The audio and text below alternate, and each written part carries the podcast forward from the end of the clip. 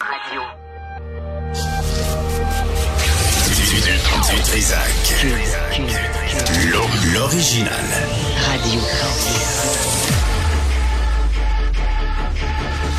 Du Trisac. Votre plaisir coupable. Cube Radio. Bonjour tout le monde. Bon lundi, c'est 23 octobre 2023. J'espère que vous allez bien. Ah boy, on va parler d'université, on va parler d'école primaire, on va parler de on va on va parler des écoles aujourd'hui là. Ça donne euh, comme ça et un petit peu une mise à jour de ce qui se passe avec Hockey Canada, les huit crapules qui ont commis un viol collectif en 2018, cinq ans plus tard, Toujours pas de procès, toujours pas d'arrestation, toujours pas d'information. On connaît l'identité des agresseurs, on connaît l'identité de la victime, on connaît le contexte, puis rien. Puis les enquêteurs disent, ben là, faut pas trop en parler parce qu'on va faire travailler l'enquête. Ben non, là, faites votre job ou laissez votre place. Si vous êtes incompétent, c'est pas compliqué. On va revenir là-dessus à midi.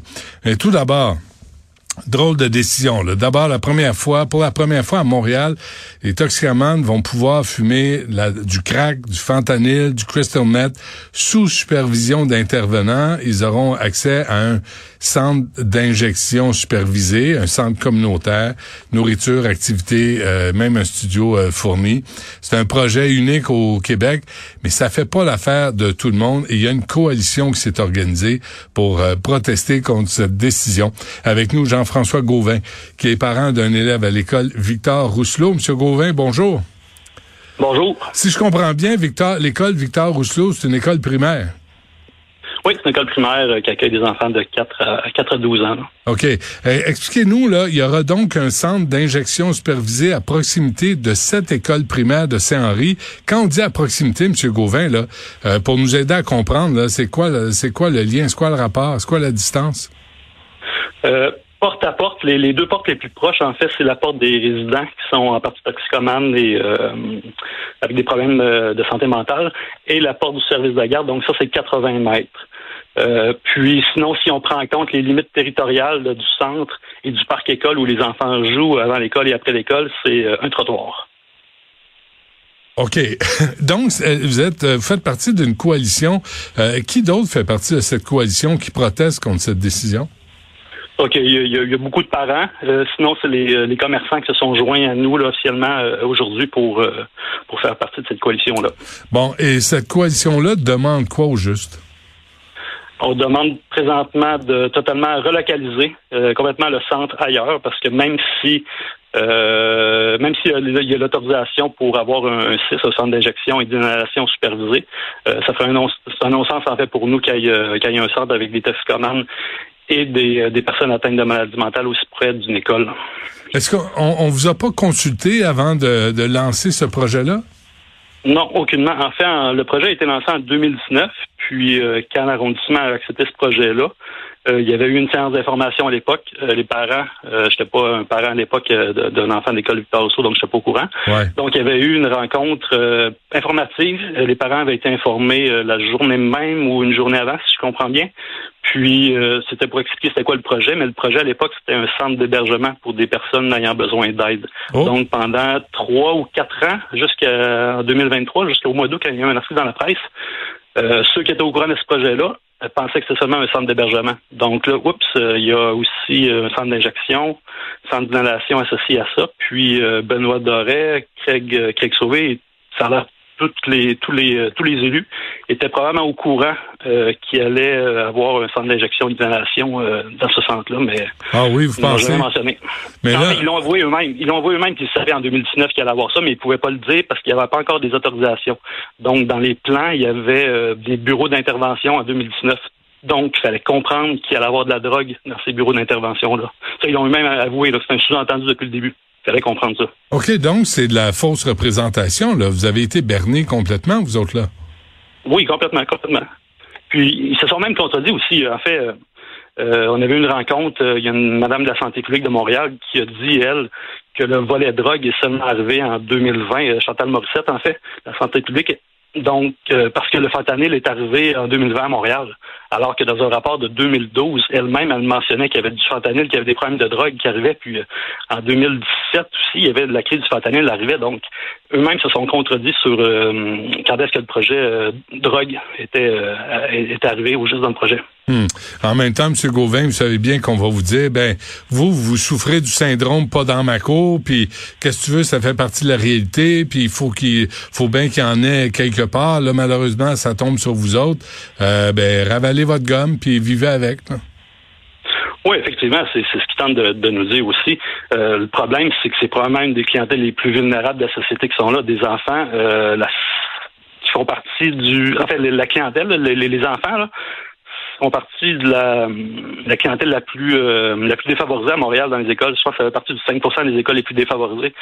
Donc, euh, c'est la pire place qu'il aurait pu avoir ça, aussi proche d'une école, euh, d'une école primaire, des jeunes enfants, c'est même pas du secondaire aussi. Ils savent même pas c'est quoi de la drogue. Non, c'est ça. Puis, puis il me semble qu'il y a, il y a, il y a d'autres lieux qu'on aurait pu explorer. vous, est-ce, vous demandez aussi de rencontrer Lionel Carman. Avez-vous eu une, une réponse? Euh, il y a présentement des discussions euh, avec euh, le, bureau politique de Lionel Carman en cours, mais on veut on veut avoir une rencontre le, plus rapidement possible. Mais ça, ok, non, mais M. Gauvin, c'est parce que nous, on a une expérience vraiment pas drôle avec les communications de Lionel Carman. Là, je pense qu'il a engagé des piouis qui savent pas travailler. ça fait combien de temps vous demandez de voir, de rencontrer Lionel Carman? C'est quand même pas un demi-dieu, là. Asti, il est capable de se déplacer et de parler aux parents? Je pourrais pas vous dire euh, officiellement parce que je, ne fais pas partie euh, de, de, l'OPP, l'organisation des parents, là, mais euh, ça fait quelques semaines en fait qu'on cherche à avoir des, des, une rencontre avec lui, mais là on veut on veut officialiser la chose en sortant publiquement pour avoir une rencontre avec lui. Là. Mais il, est au courant du projet depuis plusieurs semaines parce qu'il a fait une sortie euh, publique sur, son bureau il y, a, quelques semaines disant qu'il devait avoir euh, une, acceptabilité sociale pour que le projet soit approuvé, le projet de, site d'injection. là. Bon, est-ce que je me trompe ou... Est-ce que je me trompe ou il n'y en a pas d'acceptabilité euh, sociale? Exactement, il n'y en, en, a pas d'acceptabilité sociale. Les, les, résidents, les parents, les commerçants, euh, là, euh, la maison Benoît Labre ont tenté de faire, euh, d'aller chercher de l'acceptabilité sociale il y a quelques semaines par exemple, j'imagine en faisant peut-être pression sur les médecins pour qu'ils fassent une lettre ouverte dans la presse, euh, disant que c'était il, fallait vraiment ça, sauf qu'en même temps, euh, il y a des médecins qui ont signé ça qui restent même pas dans le coin, donc euh, facile à écrire. Hein. en coulisses, je pense. Ouais. Ça, Monsieur Gauvin, je viens de lire là, ma, ma collègue Sibelle avec qui je travaille là, vient de m'écrire. La directrice du centre, Benoît Labre, nous dit qu'elle pourra nous parler, mais dans les prochaines semaines. Et là, vous essayez de parler à Lionel Carman, il est pas disponible, c'est un fantôme. Euh, euh, J'ai l'impression que la stratégie du fait accompli, là, euh, on va ouvrir le centre, les gens vont s'installer, on va offrir les services à 80 mètres de votre école primaire, puis vous allez vivre avec. Oui, c'est ça. En fait, on, essaie de le mettre devant le fait accompli depuis le début en nous vendant le projet tellement qu'il va être merveilleux, puis ça va aider à faire en sorte qu'il va y avoir moins de seringues dans les rues et tout ça. Mais euh, c'est un non-sens de faire ça à côté d'enfants qui sont, sont, sont, sont, innocents, les enfants. Là. Ben oui. Euh, le, stress que ça peut engendrer chez, chez les enfants aussi. Là, ils vont leur faire suivre des, des, des formations sur les seringues, sur euh, comment rencontrer les inconnus et tout ça, parce que finalement, ils, savent qu'il va y avoir des problèmes. Attendez, attendez, attendez, M. Gauvin, c'est pas vrai. Là. Formation avec des enfants du primaire, comment, quoi, ramasser des seringues, comment... Non, pas comment ramasser, mais supposons qu'il y a une seringue, quoi faire quand il y a une seringue, j'imagine. Euh, il y a des enfants qui ont trois ans quand ils arrivent à l'école au début. Pendant donc des enfants qui le, français, euh, c'est parfois même pas leur troisième langue. Il y, a, des enfants qui comprennent même pas le français quand ils arrivent là. Il y a des classes d'intégration, des immigrants qui arrivent là. Euh, donc, comment leur expliquer ça quand ils comprennent même pas le français? Euh, moi, mon fils, oui, il comprend le français, mais il y a quand même juste cinq ans. Ben euh, ma conjointe va au parc école chaque soir. Ma, ma, fille, avec ma fille qui a un an, qui met tout dans sa bouche. Elle, si elle va trouver une seringue à terre, qu'est-ce qu'elle va faire, pensez-vous? Ouais. Euh, euh, on va vous dire, euh, pas dans ma cour, mais je pense que vous pourriez répondre, non, juste pas dans ma cour d'école. Là, est-ce qu'on... C'est exactement ça notre slogan depuis le début, c'est pas dans ma cour d'école. Ouais. On n'est pas contre ce genre de centre-là, mais à côté d'une école, c'est une aberration, puis aussi, ça serait un dangereux précédent pour toutes les écoles, toutes les CPE au Québec. mais y a-t-il un dialogue possible où vous frappez un mur? S'il y a quoi? Est-ce qu'il y a un dialogue possible où vous frappez un mur? Présentement, il semble avoir un peu de dialogue par personne interposée. avec la maison Benoît Labre, euh, il y a eu une séance d'information avec plusieurs personnes qui ont posé des questions, mais euh, les autres, ils mettent la charrue devant les bœufs, et ils mettent...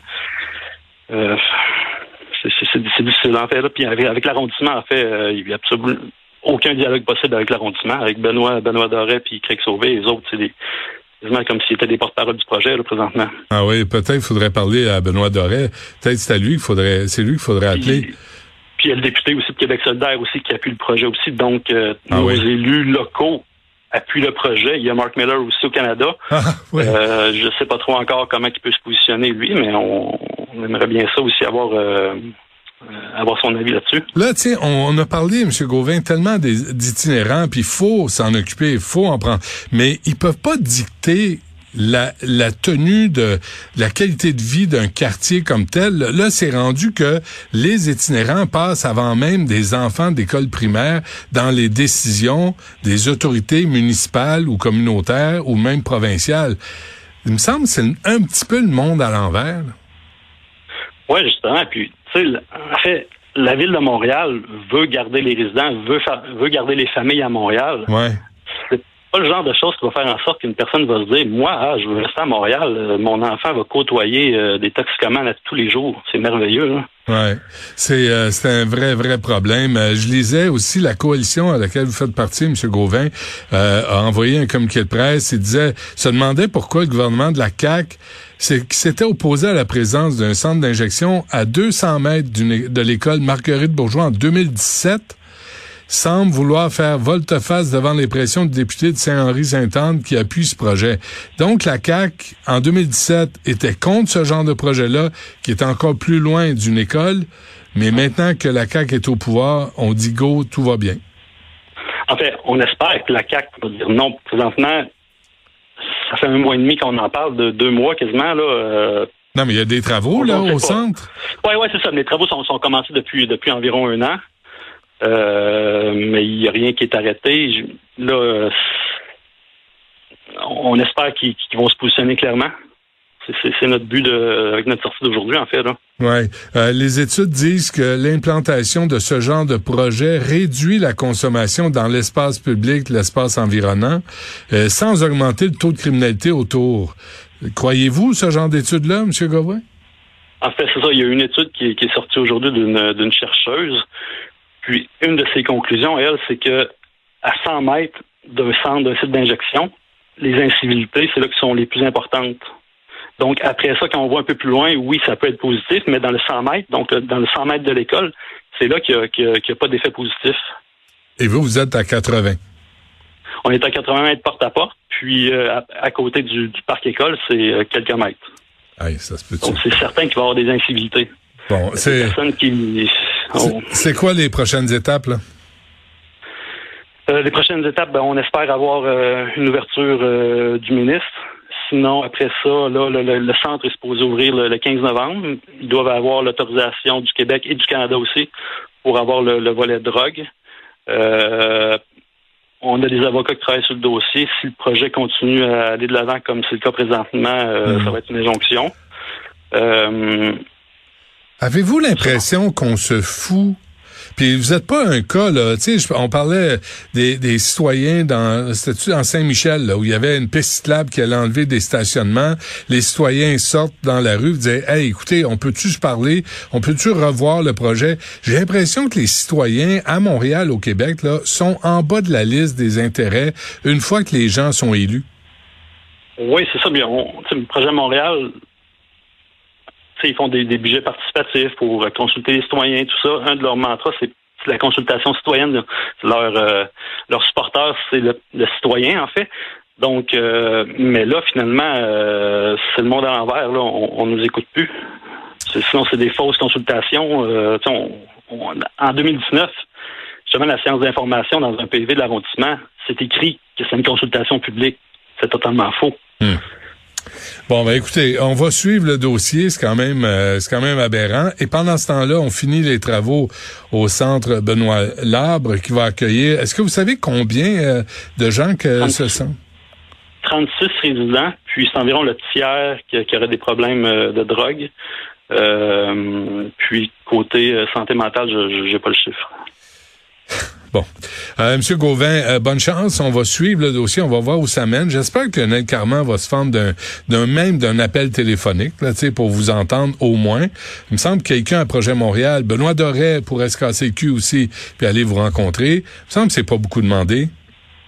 En fait, il était présent à une, des séances d'information, mais comme j'ai dit, euh, l'administration de l'arrondissement semble marcher main dans la main avec la maison de l'Ordre. Ouais, vous écoutez pour la vraie, là. Pas, pas faire... derrière le fait ce qu'il derrière le fait que ce qu'ils ont accepté à l'époque, c'était juste point de vue urbanisme. Ils pouvaient pas se positionner, ils pouvaient pas refuser le projet, donc ils s'enlèvent les mains. C'est rendu aux autorités supérieures à décider ce qu'il y en est. Bon. Monsieur Gauvin, merci. Bonne chance. Merci, merci beaucoup.